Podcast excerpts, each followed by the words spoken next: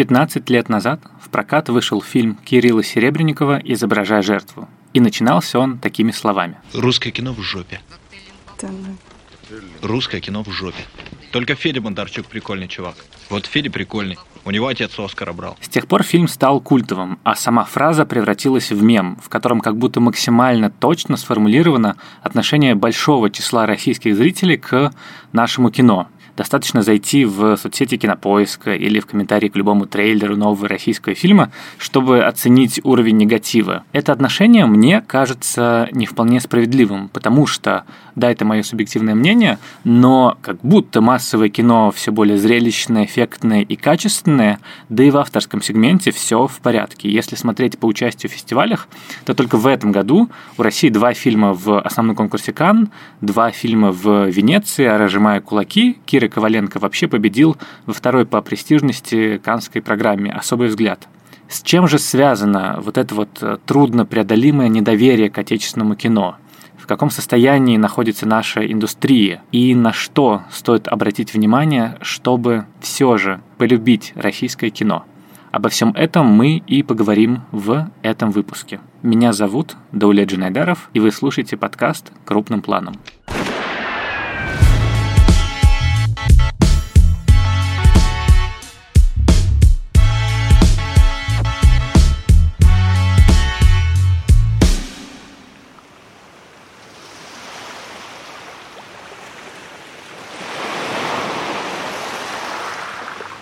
Звуки, которые вы сейчас слышите, это бьющиеся о берег волны Черного моря.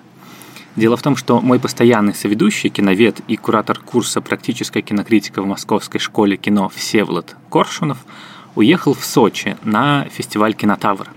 И этот выпуск мы записываем раздельно.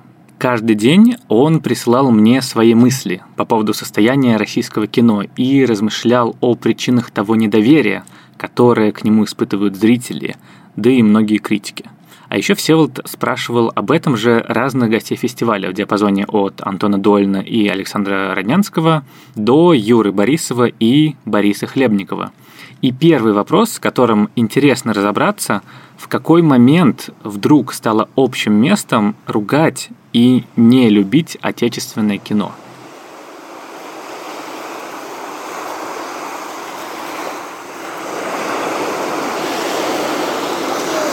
Итак, я вышел на берег моря, чтобы поразмышлять о судьбах российского кино. Вот тут купается, я вижу, Андрей Бурковский с друзьями, а волны очень большие. Надеюсь, никого не смоют, я буду за ними приглядывать. Когда мы говорим про тот водораздел, когда наше кино как бы разминулось с нашей же аудиторией, то, на мой взгляд, это вторая половина 80-х годов. Это перестроечное кино. Это связано с тем, что в то время, опять же, были сняты все возможные цензурные ограничения, и было много фильмов, так называемых кооперативных фильмов, которые делались за небольшие деньги, но с большими амбициями. Кино получило свободу, и, как говорит персонаж фильма «Ностальгия» Андрея Тарковского, вы, русские, все время, веками говорите о свободе, но когда вы ее получаете, вы не знаете, что с ней делать. Примерно то же самое случилось и в это время, когда кинематографисты, писатели, художники получили возможность говорить без всякого эзопового языка, не прибегая к каким-то параболам, каким-то символическим конструкциям или фигурам умолчания, прямую говорить о том, что их волнует. И появляется такое публицистическое кино, кино прямого высказывания, кино из серии «Так жить нельзя», это название картины Станислава Говорухина, «Так жить нельзя», «Россия, которую мы потеряли», еще один его фильм. Фильмы с таким прямым высказыванием, которые, в общем, были созвучны тому, что люди читали в газетах, слышали по радио, возникает ощущение того, что перекормили публику однообразным высказыванием, однообразным контентом, как бы мы сказали сегодня. И понятно, что все понимают и так, что так жить нельзя, но ходить за этим в кино странно, согласитесь обычно сравнивают перестроечное кино начала 90-х с Великой депрессией в США, что там американцы, наоборот, американские голливудские продюсеры, режиссеры, сценаристы предложили стране сказки, благодаря которым страна и выжила во многом, да, то вот у нас, наоборот, были такие фильмы чернушного типа, именно тогда складывается этот термин чернуха. И вот в этот период э, и происходит этот вот э, момент, когда э, люди занимаются плюс ко всему еще и выживанием, просто уже нет денег и времени на кино. Тут же приходят видеосалоны, которые показывают то американское кино, которое не показывали ранее. Мы все-таки жили в довольно герметичном в этом смысле сосуде. Довольно была герметичная ситуация проката. Я помню, что в нашей семье вообще в пересрочное время не обсуждались походы в кино. Крайне редко вообще мы выбирались, были талоны, были очереди, было ограничение э, продажи предметов первой необходимости. Как-то вообще было не до развлечений, честно вам скажу.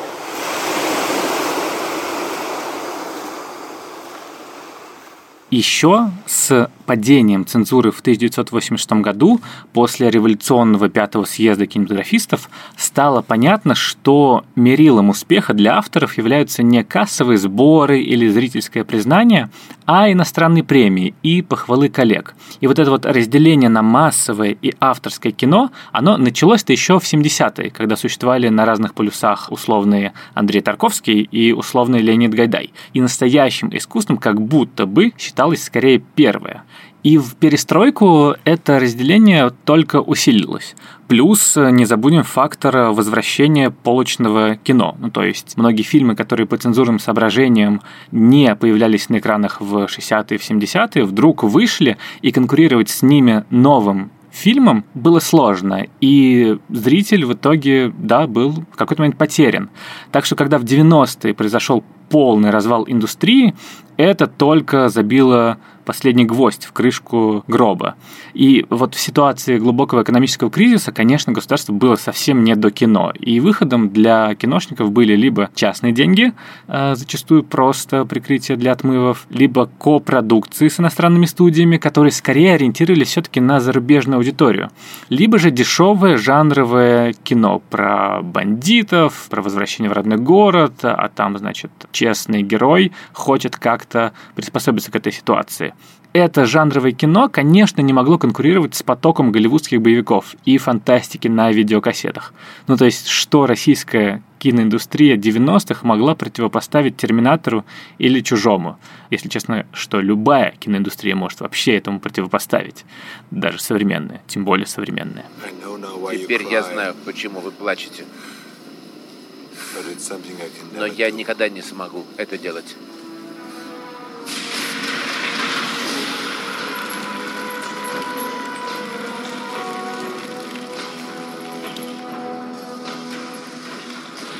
И несмотря на то, что в 90-е было много всего интересного, ну то есть не только Балабанов и его брат, которые как будто бы стали символами эпохи и определили стиль и то, как мы помним то время сейчас, но и Петр Луцик и Алексей Самарядов, очень интересные сценаристы и режиссеры, сценарий Надежды Кожушаной, молодой Валерий Тодоровский, Карен Шахназаров продолжал снимать фильмы. И все эти интересные нестандартные истории по большей части прошли мимо зрителей а какое-то движение навстречу началось только в нулевые, но, кажется, не закончилось до сих пор.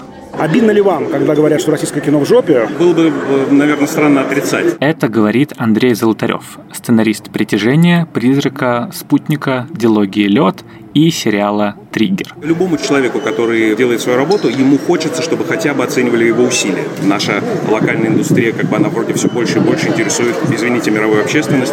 А внутри страны все равно остается отношение своеобразное, как мы знаем. Мне кажется, что это связано даже не с какими-то позициями зритель кинематограф, а это скорее связано с каким-то общим, чуть сниженным уровнем эмпатии глобально. То есть у нас есть большая проблема в целом с эмпатичностью, есть большая проблема с хейтерством. У меня был пример, когда мы делали притяжение, там ребята, которые делали CG по Main Road Post, они выкладывали рил своей работы в YouTube, англоязычный, русскоязычный, и в англоязычном это всегда было wow, amazing, в русскоязычном это всегда было я такое дома в 3D Max рисую. Это говорит о повышенном желании людей, которые готовы хейтить, э, повышенном желании э, и повышенной возможности высказываться. То есть их просто голоса, их голоса слышнее. А кино, да, оно становится лучше. Я это вижу. Мне хочется верить, что и зритель это видит, и вроде бы по сборам это тоже видно.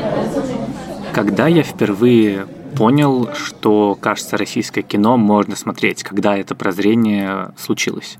У меня это началось, если честно, не с кино, потому что в детстве мы, большей части, по телевизору смотрели какие-то советские фильмы, либо же я пересматривал кассеты с зарубежными хитами 80-х и 90-х, вроде паркерского периода или «Инопланетянин».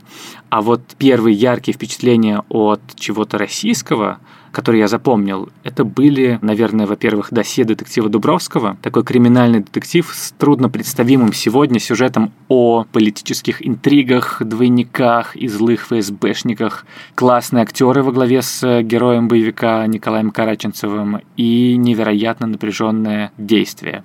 Мне очень жаль, что его сейчас как-то подзабыли. А вторым главным сериалом, который вызвал массовую волну обсуждения, была, конечно, «Бригада».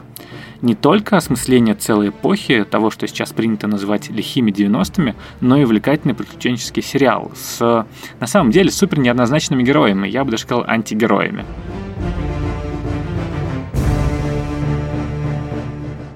Об этом же времени, вот в конце 90-х, кстати, рассказывал и Всеволод. Причем у этого телевизионного прорыва была чисто индустриальная причина – это интересно. Фактически киноиндустрия 1908 года, это время начала нашей индустрии. Собственно говоря, тогда компании Патэ и Гамон подняли цены на свою продукцию. Наши киноантрепренеры дореволюционные посчитали, покумекали поняли, что им гораздо дешевле снять абы какое кино, но свое, чем закупать дорогущее французское кино Патэ и Гамона. И, собственно, так родилась, началась наша российская киноиндустрия. Примерно такая же логика происходит в конце 90-х и конце нулевых, когда возникает это вот первая волна и вторая волна именно сериального взлета, как-то вот именно на телевизионной продукции это в первую очередь сказалось, а вот с кино большеэкранным сложно, конечно же, было. А в смысле кино первым российским фильмом, который возродил веру в отечественный кинематограф, был «Ночной дозор». Помню, вот везде была реклама, билборды, на Первом канале чуть ли не в каждой передаче о нем говорили, и мы пошли со старшим братом. Я был, конечно, разочарован не очень понятным сюжетом, потому что я любил книгу, но спецэффекты и драйв, о которых все тогда говорили, правда были крутыми. Ну, то есть, особенно вот эта вот летящая с самолета заклепка, которая минуту летела, летела, а потом попадала в кофе героине.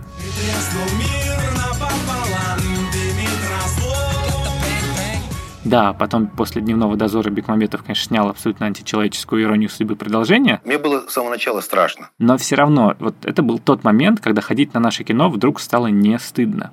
И со мной, кстати, в этом согласен человек, которого называют главным хейтером отечественного кино, Евгений Баженов, он же Бэткомедиан. Полгода назад мы с ним говорили для выпуска о том, зачем нужна кинокритика. Если не слышали, то послушайте.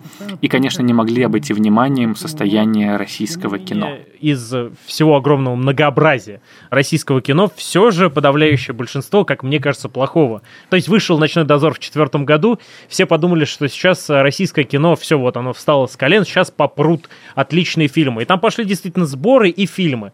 Блокбастер, там, параграф 78 и так далее, и так далее. И за пару лет все хорошее отношение которое успел сформировать «Ночной дозор», эти картины убили. Я отчетливо помню момент, когда выходила «Скалолазка», и все проклинали просто опять очередное отечественное говно, потому что за несколько лет буквально российское кино, вот оно как поднялось, так упало. И если бы, опять же, я выпускал обзоры, все бы писали «жду обзора Бэткомедиана». Так как я не выпускал обзоры, писали просто «российское кино говно, мы на это не пойдем».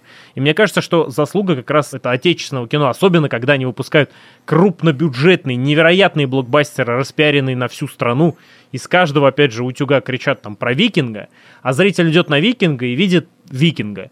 И после этого доверие пропадает. И ему кажется, что все кино такое, потому что самые крупнобюджетные фильмы, затраты просто невероятные, людей, времени, ресурсов, они выходят плохими. Следовательно, наверное, даже фильмы поменьше будут еще хуже. Вот, мне кажется, что в этом главная проблема. Я стараюсь все еще говорить про альтернативы вот этому плохому фильму. Но, опять же, эта проблема в том, что на альтернативы практически не ходит, к сожалению. В каком состоянии наше российское кино на уровне метафоры? Вот что бы мы могли сказать нашим слушателям? Оно купается в море, счастливое и довольное. Оно уже холодный труп, который сейчас выбрасывает Черное море. Оно только еще едет на море в поезде и ест курицу в фольге. Мне кажется, что, во всяком случае, кинотавр, не сам кинотавр, но не виноват, они собирают лучше, что есть. Сейчас вы слышите Антона Долина, кинокритика и главного редактора журнала «Искусство кино» представляет нам метафору российского кино как такого человека творческой профессии, не будем говорить, он режиссер или артиста, на красной дорожке. Он всегда на красной дорожке. За ней нету никакого зала, экрана, публики. Это все не имеет значения. Есть красная дорожка. Вот эта красная дорожка, как такая дурная бесконечность, некая такая лента Мебиуса, это и есть э, русское кино, каким мы его видим здесь. И это, конечно, не значит, что по этой красной дорожке ходят только бездарные или глупые, или нехорошие люди. Среди них очень много талантов, но дорожка остается все той же. Моя любимая метафора, которую я, как правило, характеризую состояние своих дел, относится легко и ко всему соотечественному кинематографу. А это Александр Роднянский, продюсер и президент Кинотавра. Звучит она следующим образом. Все кипит, но все сырое. С одной стороны, все, так сказать, развивается и здоровски, много успехов и много талантливых людей. С другой стороны, нельзя сказать, что мы выражаясь языком вашей метафоры, уже купаемся в море. Наше российское кино, оно на что похоже? На а, отдыхающего с панамкой в этом городе Сочи, на труп, который приплыл к берегу уже прям бездыханный, на отдыхающего, который только еще едет и курицу разворачивает в поезде в предвкушении слияния со зрителем. Последнее мне нравится про курицу и отдыхающего. И даже непонятно, кто из них кино, кто из них публика, кто из них автор, но а сейчас мы послушаем ответ Василия Степанова, главного редактора журнала «Сеанс». Ситуация такая, что нам очень хочется, вот, мы страшно амбициозны, в смысле, что нужно съесть курицу, это сначала приготовить, вернуть, съесть. Предвкушение от поездки огромное, но потом мы ее разворачиваем, начинаем есть, понимаем, что уже не очень хочется, и руки уже грязные, и вообще мы, может, даже не на тот поезд сели. Нам не хватает, с одной стороны, зрителей нашему кинематографу, с другой стороны, нам не хватает авторов и актеров и операторов. Всех нам не хватает. Маленькая индустрия, при этом очень амбициозная. И в этом ее большие проблемы. Но это если так совсем. А что делать-то? Что делать? Ну, слава богу, есть э, киношколы, они должны выращивать кадры, а эти кадры должны что-то делать со зрителем, такое, чтобы зрителей становилось больше. Потому что мне кажется, что их ну, 15-20 миллионов на самом деле, которые готовы ходить в кино. Ну и есть какие-то люди, наверное, которые готовы еще свои 200, 300, 400, 500 рублей платить за всякие разные сервисы, в том числе и кинопоиск. Но как так сделать, чтобы зрителей становилось больше, и кино при этом не становилось каким-то пустым и удовлетворяющим зрителя, только и стремящимся удовлетворять их, я не понимаю пока. Главное, чтобы оно не улетело из этой фольги да, да, далеко. Да, ну пусть лежит, там немножко засыхает, вот, но все-таки как-то... Но наше. Старается. Все-таки наше. Конечно, о чем мы? Мы же... Зачем нужно российское кино? Это понятная э, вообще штука. Про нас, к сожалению, никто не расскажет, кроме нас самих. Это не я первый сказал, но американское кино нам рассказывает про некий глобальный огромный мир. А национальные разные кинематографии рассказывают про себя. Ну и мы тоже должны себе сами про себя рассказать. Продолжаю размышлять о том, какими сложились и почему именно такими сложились отношения нашего кино и российского зрителя. Дело в том, что когда мы говорим про наше кино, у меня все время такой диссонанс. С одной стороны, да, есть миф великого советского кинематографа, есть еще один очень вредный миф и очень большой враг американского кино, великого американского кино, великого еще и в плане бюджетов, и маркетинговых стратегий, и ресурсов. Понятно, что ни один национальный фильм ни в одной стране мира, даже во Франции, которая считается флагманом по борьбе с голливудизацией мирового экрана, нигде этот вот национальный хит, может быть, за редким исключением каких-то комедий, в той же Италии, например, не побьет именно голливудский блокбастер, конечно же. И вот э, с одной стороны советский миф, с другой стороны голливудское блокбастерное кино. И как бы все грустно, действительно. Я думаю, что причины все-таки еще и вне кинематографические. Мы очень любим ругать все российское, любим ругать все наше. Вот я почему-то вспоминаю историю, когда были 90-е годы, и в ларьках были там шоколадки иностранные, напитки иностранные, типа колы, фанты и так далее. И мы, конечно же, ели, пили все это. Когда постепенно начали появляться российские производители, мы как-то не очень их поддерживали, но считали, что понятно, что сникерс или фанта круче. И вот мне кажется, что-то вот такое в этом есть запретный, сладкий плод, который остался остался еще от советских времен, западное кино, я имею в виду. Там-то лучше. Плюс ко всему это вот такая мифологема несуществующего, абсолютно вымышленного Запада. Вот там-то все у них устроено. Вот там-то у них-то вот так. Я помню, вел мастер-класс одного из американских независимых режиссеров в Москву. Он приезжал на один из фестивалей. И он рассказывает мне, что, ребят, ну, американское кино это не Голливуд. Там гигантские бюджеты, которые уже давно перешагнули четверть миллиарда. Это там. А мы делаем кино на коленке, как и вы здесь. То есть я к тому, что вот этот как бы мифический вот Запад, там-то молочные реки, кисельные берега, а у нас вот все не так. Да нет, все на самом деле не так резко и отличается. В этом, правда, много такого вне кинематографического, просто вот такого презрения к отечественному. Тут есть, как мне кажется, еще такая проблема. Российское кино нас окружает повсюду. В телевизоре мелодрамы про ТЖД, тяжелую женскую долю. Вечерний эфир. В кинотеатре всегда есть определенная квота на отечественные фильмы. А из-за рубежа до нас доходят только лучшие примеры.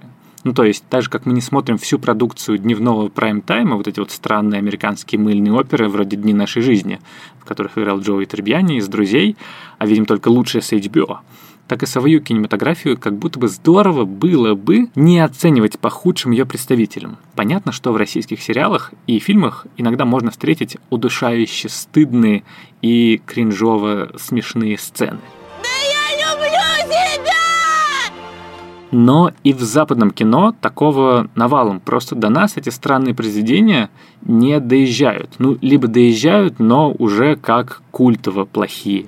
Oh, hi, Mark. Ну и, кстати, если даже мерить успех кинематографии по голливудскому кино, то у нас тоже есть поводы для гордости. Тимур Бекмамбетов, как к нему не относись, но сделал несколько крупных блокбастеров США, включая супер успешный «Особо опасен» с МакЭвием и Анджелиной Джоли, и Морганом Фриманом. Илья Найшулер снимает клипы для The Weeknd и фильм «Никто» с Бобом Оденкерком, который довольно успешно прошел даже в пандемийном прокате и, кажется, даже будет продолжение у него.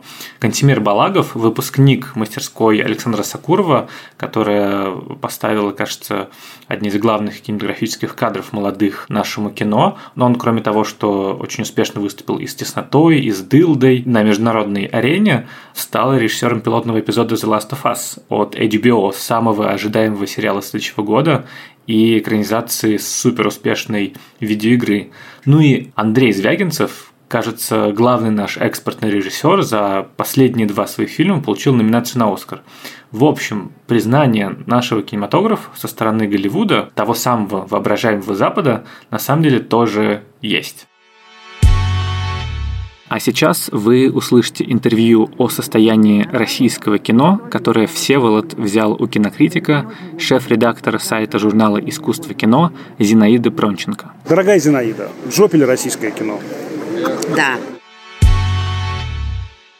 Нет, прошу прощения, на самом деле, конечно, мысль Зинаиды сложнее этого короткого и хлесткого приговора российскому кино.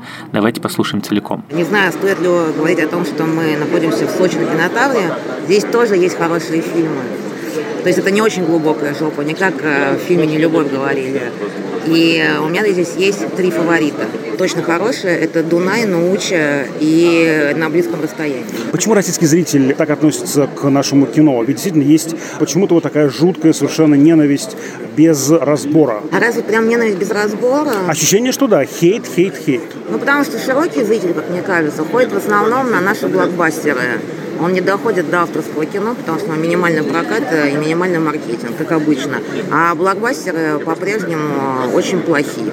Он все время их сравнивает, не знаю, с Дюной или с Ноланом и приходит к мучительным выводам, что тоже нормально, потому что а, блокбастеры даже совсем ходульные, технически все равно отстают, ничем не восхищают, да еще а, тебе в голову обычно внедряют какую-то пропагандистскую херню.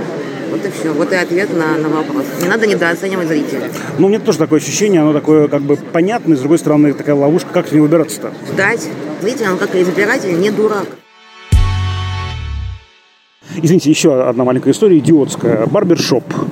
Я хожу в барбершоп, я уже помню, ухожу, и на меня набрасываются эти барберы, там какой-то перерыв, и давай меня расспрашивать, а что, значит, с кино, а куда оно делось, и как же, как же, как же. Я им как бы рассказываю, что и то есть, и другое есть, и пятое, и десятое есть, и вот это. Говорит, да, так дайте нам список вообще этих фильмов. Мы как-то вообще не понимаем, что нам смотреть, где все это. И я понимаю, что они действительно страшно заинтересованы в нашем кино, но они не знают, где его смотреть. Буквально такое ощущение разлучения нашего зрителя и нашего кино, потому что стереотипный, стандартный кинотеатр-многозальник забит блокбастерами голливудскими, либо патриотическими нашими блокбастерами, которые, ну, все-таки очень специфический контент, а кино авторское или кино мейнстримное, но более такое тихо, не такое громогласное, как э, блокбастеры патриотического толка, оно как-то вот проседает, его просто нет. И это вот разлучение, оно, конечно, удивительное. То есть почему-то э, зритель не очень знает, что это за кино. И когда я вот помню только вышла «Аритмия», и кто-то говорил, боже мой, какой классный фильм, а я очень люблю «Аритмию», почему же мы ничего не знаем, этот Хлебников, да, что он еще снимал, почему мы не знаем про его фильмы, это какой-то новый молодой режиссер, да нет, не молодой, уже это далеко не первая его картина, но как-то вот э, люди были изумлены. Яхта, парус, в этом мире только мы одни. Да, еще там классный сценарий. А кто сценарист? А сценарист Мещаниновая. У нее вообще-то есть свои режиссерские работы. Ой, а как их посмотреть? А где их найти? Ой-ой-ой. А давайте мы запишем эту вашу Мещанинову и будем ее искать. И вот таких э, наших прекрасных Мещаниновых много. Не знаю, мне кажется, даже себя не удалось убедить, что все у нас хорошо. Наверное, не все хорошо. Но огромная жизнь, которая, с одной стороны, бурлит, и которой много, и много имен, много всяких людей, фильмов, а с другой стороны, как-то вот действительно какая-то есть невидимая стена между зрителем и этой жизнью. И это очень обидно. Эта стена в том числе и некого предубеждения, и, видимо, эту стену нам, нашим студентам нужно будет ломать я помню, что меня студенты попросили дать список фильмов, хотя бы там, ну, 12-15. Я начал этот перечень составлять. Я понимаю, что у меня получается 100 фильмов, я там сокращаю, я дожал до 60 и больше не смог. Вообще, как эта странная такая беседа психотерапевтическая. Получается, я сам себя уговариваю, что что-то такое происходит, и вот аж 60 фильмов за последние 20 лет классных, это немало на самом-то деле. И при этом я как будто сам себе не верю. Такой странный момент. Я подумаю об этом завтра. Сейчас выпью вина, может быть, с кем-то поговорю. И как-то мое отношение к этому изменится. Как-то я сейчас себя разбередил почему-то, я не знаю почему. Я вот сам сейчас себя чувствую отделенным от этой вот вечериночной атмосферы, этой стены. Сам как бы за этой стеной просто гуляю, которая разграничивает зону вечеринки и пляж. Сейчас вернусь, может быть, мне полегчает.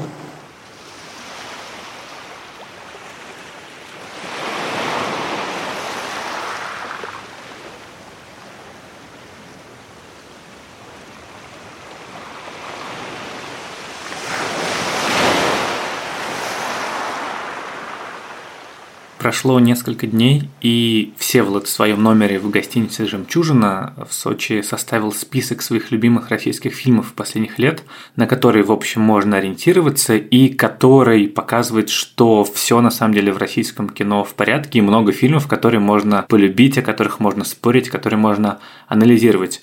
Конечно, список Всеволода – это не совсем массовое кино, а авторское. Но список режиссеров этих фильмов можно использовать как такую своеобразную разную карту, с которой можно начинать знакомство с нашим кино. Я вот до лет попросил составить такой список, десятку лучших фильмов российских за последние там несколько лет, и я не смог ограничиться десяткой. Я составил список из 14 фильмов, я их разбил на четыре большие группы. Первая группа – это про отношения.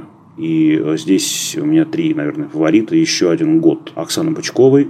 «Портрет в сумерках» Ангелины Никоновой. Очень важный фильм про то, как женщина сепарируется от э, некого общинного мира и позволяет себе просто уйти. И «Аритмии» Бориса Хлебникова. Фильм, который я несколько раз смотрел. И, в общем, фильм такой многослойный, многомерный, что каждый раз ты его смотришь с другой позиции. С позиции героини, с позиции героя. Потом соединяешь их, переключаешь их. Это, правда, очень интересно. Вторая очень важная тема. Я прям вижу, что в российском кино это очень важно. Отношения с отцовской фигурой. Это, конечно, возвращение Андрея Звягинцева. Это, конечно же, «Как меня зовут» Нигины Сайфулаевой. И «Как я провел этим летом» Алексея Погребского. Хотя понятно, что здесь не буквальная отцовская фигура, и Сергей Пускипарис играет такого символического отца. Но, тем не менее, это во многом отношение с этой символической отцовской фигурой. Третий блок фильмов – это фильмы про прошлое, про отношения с прошлым. Я уже говорил в одном из наших прошлых выпусков про Юрьев день Кирилла Серебренникова. Сюда я бы отнес картину Шапито-шоу Сергея Лобана, которая, конечно, буквально меня вот в это прошлое советское, пионерское затаскивает. И я очень люблю эту картину, какой-то иррациональной, мне кажется, любовью. А вот рационально я очень люблю картину «Пионеры-герои» Натальи Кудряшовой. Может быть, не очень заметно прошедший фильм, но он прям про меня. Последний блок – это фильмы, которые рассматривают отношения со смертью. Мы уже упоминали картину Александра Мендадзе в субботу про Чернобыльскую аварию и про то, как эта авария, эта смерть не отпускает главного героя. Это «Жить» Василия Сигарева. Э, фильм очень непростой для восприятия, сложный. Многие его, я знаю, не любят, но я его люблю, потому что там очень много энергии именно жизни. И, конечно, «Овсянки» Алексея Федорченко в котором вновь снимается моя любимая Юлия Аук. И это фильм, в котором муж хоронит свою жену, там по некому обряду. И это такой вот фильм прощания с любимой женщиной, трогательная какая-то такая, не знаю, очень теплая картина. И особняком стоит картина жанровая, жесткая, причем в таком новом экспериментальном формате Screen Life, Screen Share, такой десктоп-кино, которое разрабатывает Тимур Бекмамбетов.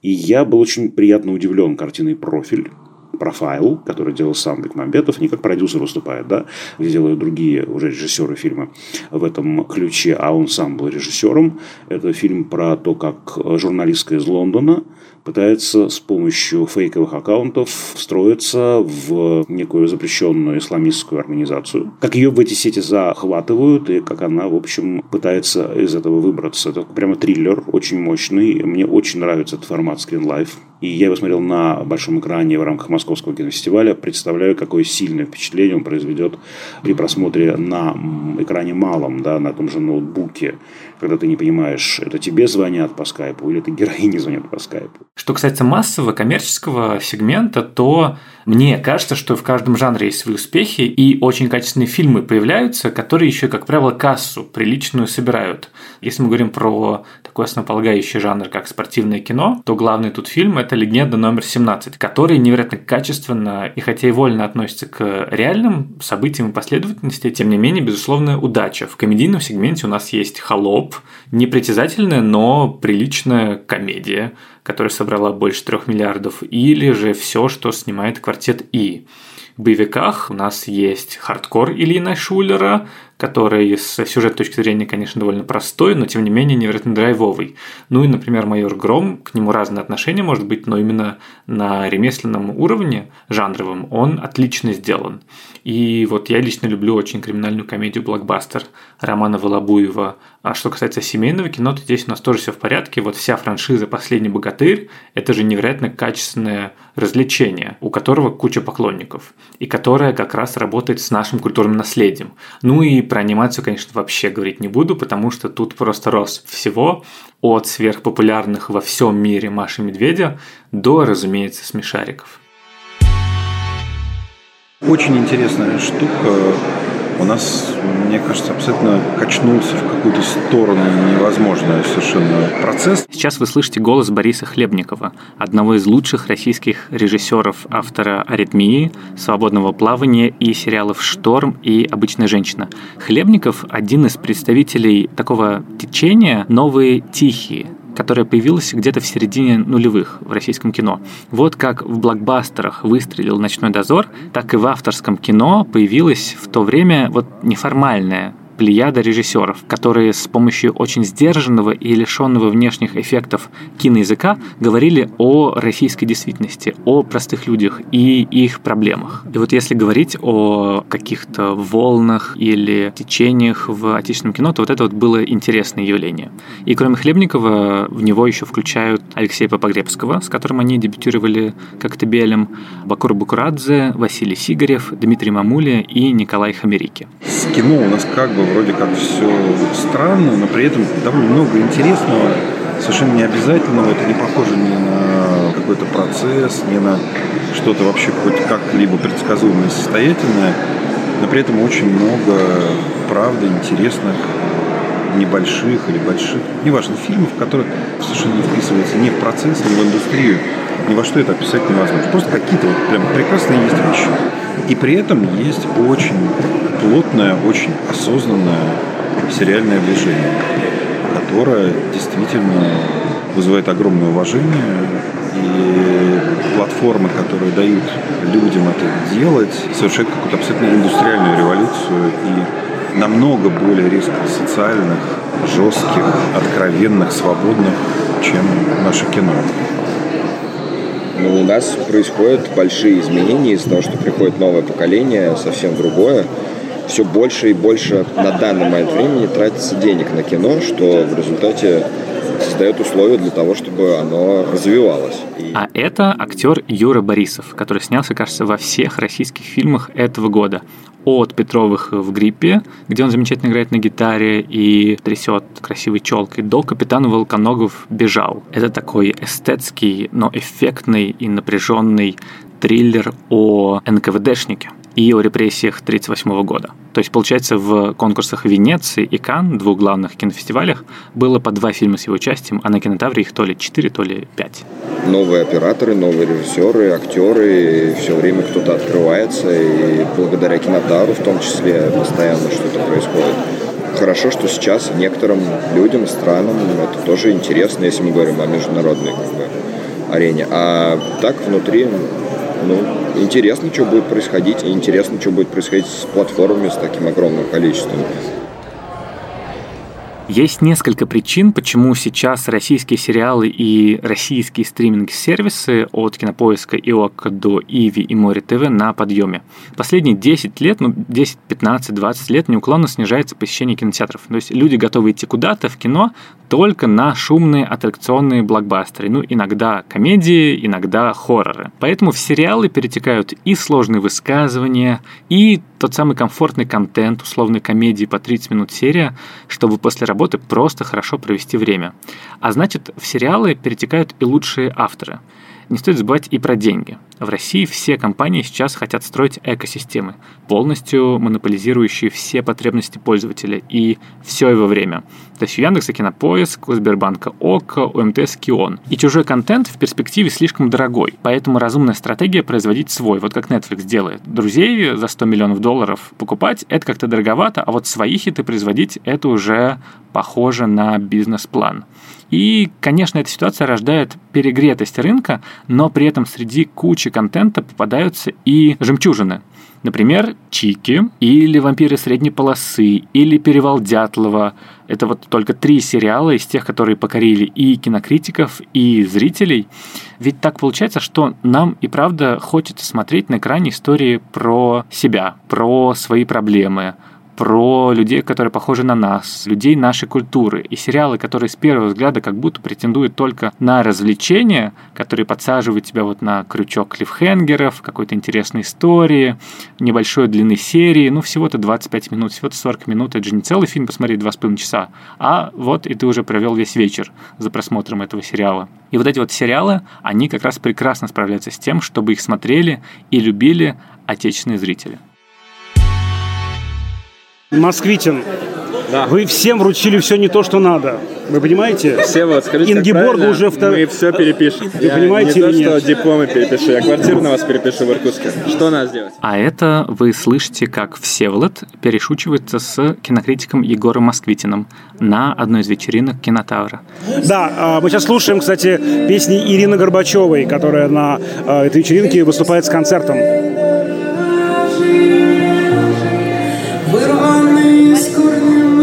Заново копан Вот он пожар, кто кричал в том лесу. Скажем, как жаль, и дальше покатимся. Следующий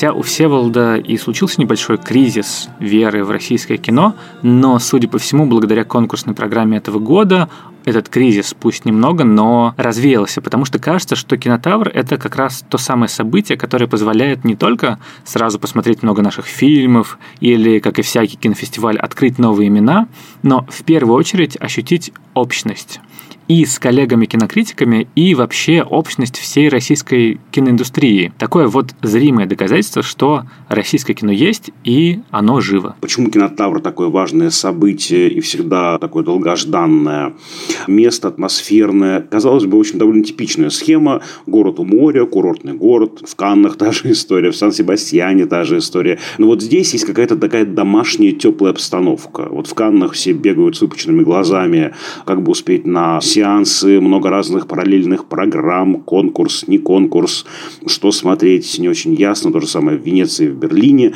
Здесь нет параллельных программ, здесь довольно такая спокойная, вальяжная обстановка, то есть ты не должен бегать за билетами, ты не должен выбирать фильм вот в трех, пяти, десяти залах, тот или другой. Все собираются в зимнем театре. Кстати, я помню, как я с бабушкой ходил в этот э, зимний театр в детстве на концерт Иосифа Кобзона ничего не помню, кроме этого здания, да, вот, что мы там были. И вот в этом здании все собираются, очень много классных разговоров э, в колоннаде Зимнего театра, где все выходят выпить кофе, покурить, пообщаться, обсудить впечатления. Довольно плотная программа, поэтому там буквально полчасика, 40 минут. Люди не расходятся, потому что никуда ты уже не успеешь сходить, перекусить. Поэтому как-то вот здесь все сбиваются в стайки около этого портала, в портике, собственно говоря, Зимнего театра.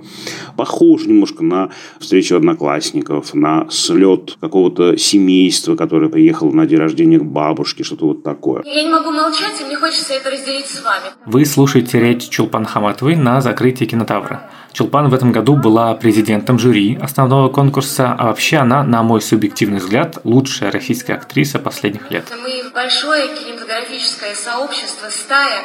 Это ситуация с молодыми артистами, которым привиделось, что они живут в свободной стране, и э, их как-то начали немножечко ужимать, зажимать. И я бы хотела, чтобы им не казалось, что нам все равно. Нам не все равно, и мы по мере своих возможностей делаем все, что в наших силах, чтобы вас защитить и поддержать. Нам не все равно, мы одна большая семья, мы одна команда, и мы будем, я буду вас поддерживать. Дорогая Ситора, расскажите, в какой точке сейчас находится российское кино на подъеме? Дело в том, что в ковид, оказывается, все снимали. Видимо, это было спасение от ада. И, видимо, какой-то был в этом скрытый момент всегда. То есть все-таки соблюдение норм во всем мире оно должно было быть. Вот. И это удорожал процесс. На самом деле получилось так, что все наоборот. Что никакое удорожание не остановило процесс, а наоборот способствовал его развитию. Поэтому мы получили 104 фильма. А обычно сколько получаете? Ну, обычно 75, 78 Ничего максимум, себе. да. Второе, конечно, это то, что процесс обновления каждые пять лет происходит. И у нас 11 молодых режиссеров, за плечами которых первая, вторая лента. Плюс Кира Коваленко и Володя Бедоков, которые вторые ленты, тоже вне конкурса. И получается, что это такой форум молодого кино. Это была Ситора Алиева, программный директор кинотавра, которая как раз ответственна за отбор фильмов в конкурс и создание такого коллективного портрета российского кино за прошедший год. В этом сезоне было несколько ярких фильмов, которые всех поразили и зрителей, и критиков. Вроде «Капитан Волконогов бежал» Наташи Меркуловой и Алексея Чубова, эстетский, актуальный и страшный триллер о большом терроре, который участвовал в Венецианском кинофестивале. Или же «Нууча» Владимира Мункуева, историческая драма о русском каторжнике, которого подселили в якутскую семью, такое мощное высказывание о колониализме, и фильм выиграл гран-при секции «Восток-Запад» э, на кинофестивале в Карловых Варах. Или «Общага» по роману Алексея Иванова. Это дебют Романа Васьянова, который как оператор до этого снял, например, «Отряд самоубийц». Но об этих фильмах мы так или иначе, думаю, поговорим в следующих выпусках, а сейчас хочется немного обсудить то, что обычно находится на обочине зрительского интереса. Я говорю про короткометражное кино. Мы не знаем, будет ли где-нибудь спецпоказ короткометражки «Кинотавра», как это было в прошлые годы. Периодически это случается, может быть, будет и сейчас. Не пропустите, это очень интересно. Все говорят, что главная особенность короткого метра этого года – это смелость. Вот, и когда вручали призы, и в кулуарах постоянно про это говорили. И там много того, о чем не может сказать по ряду причин полнометражное кино, телевизионные сериалы и так далее. Это и проблемы войны на Донбассе, это и проблема женщины на Северном Кавказе, это и домашнее насилие, это и фальсификация на выборах. Чуть ли не весь набор табуированных, в общем, тем, э, сложных тем. И очень радостно, что молодые кинематографисты не боятся об этом говорить. Иногда слишком в лоб, то есть, да, это высказывание, вот такой крик. На самом деле, понятно, почему в коротком метре больше таких высказываний смелых о нашей с вами действительности. У короткометражек гораздо меньше бюджет, и не всегда для их создания требуется господдержка, а значит нет и цензуры, нет и вот этого вот строго определенного канона жанров, который давлеет над полнометражным кино, когда нужно либо что-то патриотическое о войне, либо же что-то патриотическое о спортивных победах прошлого, либо же что-то патриотическое про современность, либо же что-то максимально уводящее от реальности. В коротком метре всегда чуть меньше ответственности, как мне кажется. То есть не так много внимания, а значит не давит необходимость создать произведение искусства на века. Вот эта вот ноша автора, которая как будто бы в России многим кинематографистам мешает, потому что если уж что-то снимать, то нужно снимать высказывания о судьбах России. Это, как правило, в дебютах и в первых фильмах мешает, когда стремятся вообще все темы, все приемы впихнуть в один фильм. Но главное, короткометражное кино, как правило, это удел начинающих кинематографистов. Понятно, что те острые социальные высказывания, которые можно было увидеть в конкурсе кинотавра этого года, это, конечно, результат осознанного отбора программного директора. Но все же, если начинающих режиссеров и сценаристов волнует, что происходит в стране, волнует честное содержание, волнует миссия художника, волнует наше будущее, волнует, как живет страна, то и с нашим кино все будет хорошо. С ним уже все на самом деле хорошо. Это крепкая кинематография, не хуже многих других. Не хуже, не знаю, итальянского или чешского кино точно, или даже немецкого. Ну, то есть если мы не сравниваем с голливудским или мировым или великим наследием советского кино, в котором, кстати, тоже было полным-полно неочевидных фильмов, просто до нас дошли только самые лучшие, самые любимые. А полюбить наше современное российское кино очень просто, на самом деле. Рецепт очень простой. Достаточно просто начать его смотреть.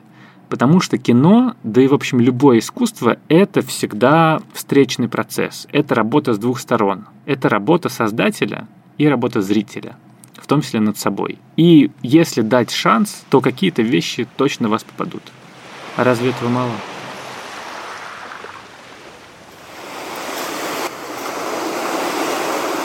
Огорчаюсь или даже сержусь, когда вижу, слышу э, вот такое огульное неприятие. А, российское кино, ну, конечно. А, ну что тут вообще такое, да? Это не злая воля злых людей, не злая воля непрофессиональных людей, которые хапать хотят только деньги, больше ничего. Не говорю, что нет таких людей в принципе, такие, к сожалению, есть, но все-таки это не от человека конкретного только зависит, это ситуация, она так сложилась, она вот так развернулась. Нам эту ситуацию приходится расхлебывать. Я вижу в нашей киношколе огромное количество людей, молодых людей с горящими глазами, которые правда хотят изменить эту ситуацию, которые правда хотят делать кино. И очевидно, что не сразу они выстреливают. Я вижу вот этих ребят молодых, в диапазоне 25-30, они про другое. Они не только про самореализацию, которая, знаете, про красные дорожки, про шампанское со звездами.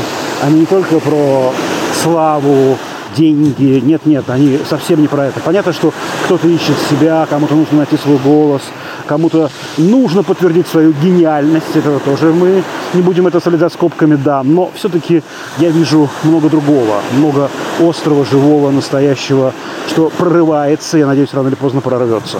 Будем ждать.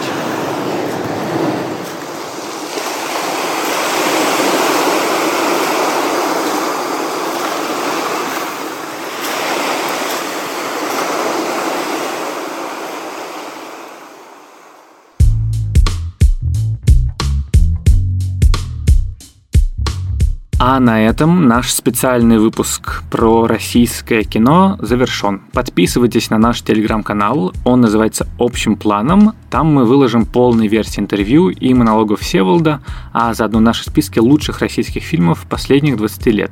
Ссылка будет в описании. Ну и вообще мы там общаемся с слушателями и подписчиками, выкладываем какие-то интересные материалы, делимся мнением о разных новинках. Так что, правда, подписывайтесь. С вами были Дуля Джинайдаров. Это я, я редактор видео и подкастов Кинопоиска, и наш специальный корреспондент в Сочи Всеволод Коршунов. До встречи в следующем выпуске подкаста «Крупным планом». На него можно подписаться в Apple Podcasts, Яндекс Музыки и Castbox. И очень ждем ваши отзывы, оценки и пожелания по темам будущих выпусков. Ставьте сердечки в Яндекс Музыке. Таким образом вы подпишетесь на подкаст и покажете нам, насколько мы хороши и успешны в том, что мы делаем. А в Apple Podcast ставьте пятерочки и пишите отзывы. Пишите нам на почту подкаст собакакинопоиск.ру. А над этим эпизодом работали звукорежиссер Лера Кусто и продюсер Женя Молодцова. До скорых встреч!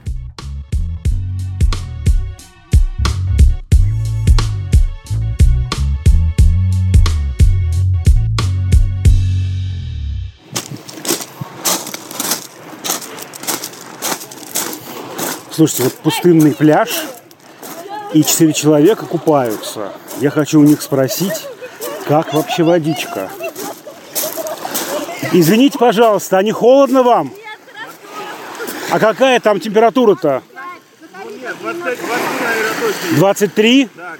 Ну ничего, не так и страшно. Ну просто как-то вот ветер такой неприятный.